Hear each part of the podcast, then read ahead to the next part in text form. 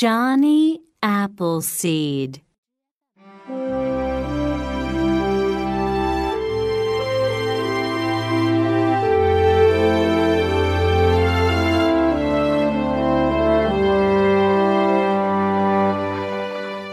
It's September 1796 in a small country town in Pennsylvania, America. A new baby, John Chapman, opens his eyes for the first time. He looks out of the window and sees an apple tree. When John is a young man, he has a dream. I see a land full of apple trees. He says, Nobody is hungry there because there are apples for everyone. The next morning, John leaves home. His coat is an old coffee sack, and his hat is a tin pot. He takes with him only a spade and a bag of apple seeds. John walks and walks. Over the hills and across the plain, under the sun and through the rain. He sings. And all the time, John plants apple seeds. Big trees come from little seeds. He says.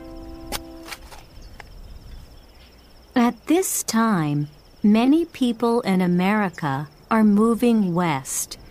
They are making new towns with shops and houses in them.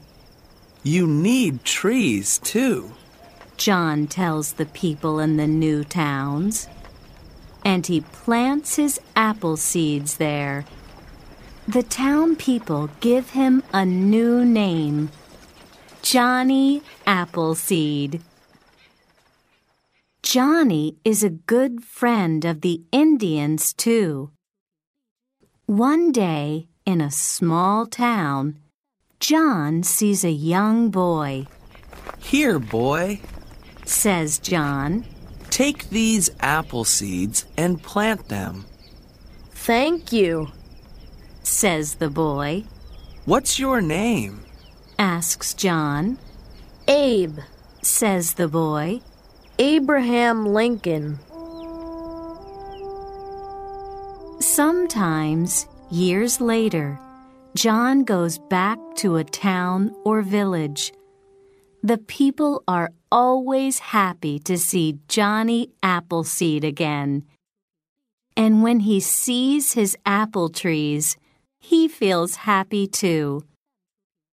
When Johnny Appleseed is ill, the Indians help him to get well again. After many long years, John Chapman dies. But in towns and villages all across America, Johnny Appleseed's trees are alive today, and many have nice red apples on them now.